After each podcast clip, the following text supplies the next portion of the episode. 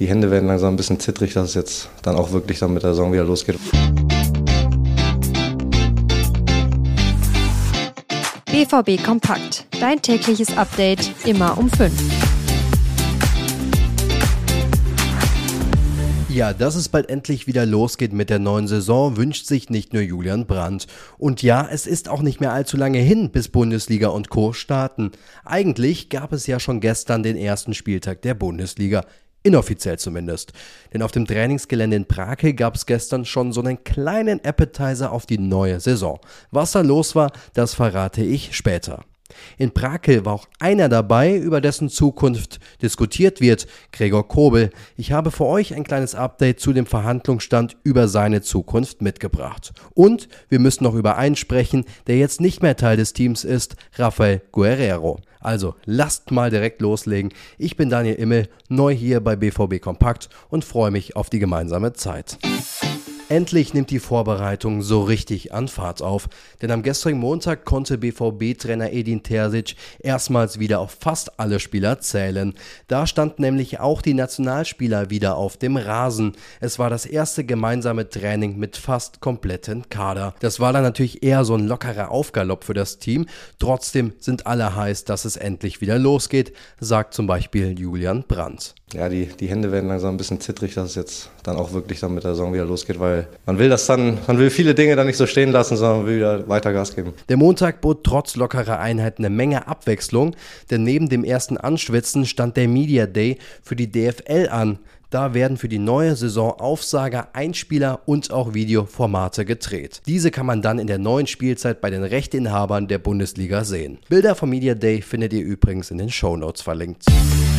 Vor der Kamera stand gestern auch Torhüter Gregor Kobel. Seit zwei Jahren steht der mittlerweile im Kasten bei Borussia Dortmund. Sein Vertrag läuft noch drei weitere. Klingt eigentlich nach guten Vorzeichen für ein Verbleib des besten Torhüters der vergangenen Bundesligaspielzeit.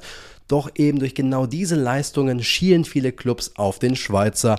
Borussia Dortmund verhandelt derzeit mit Kobels Management, denn der alte Vertrag ist gemessen an Kobels Leistungen zu niedrig. Bei einer Einigung wäre Kobel wohl einer der Topverdiener im Kader.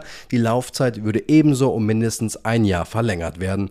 Von einer schnellen Übereinkunft geht man derzeit nicht aus.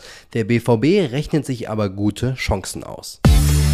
Auch Rafael Guerrero hätten viele Fans gerne weiterhin in Schwarz-Gelb gesehen und auch der wäre eigentlich gerne beim BVB geblieben.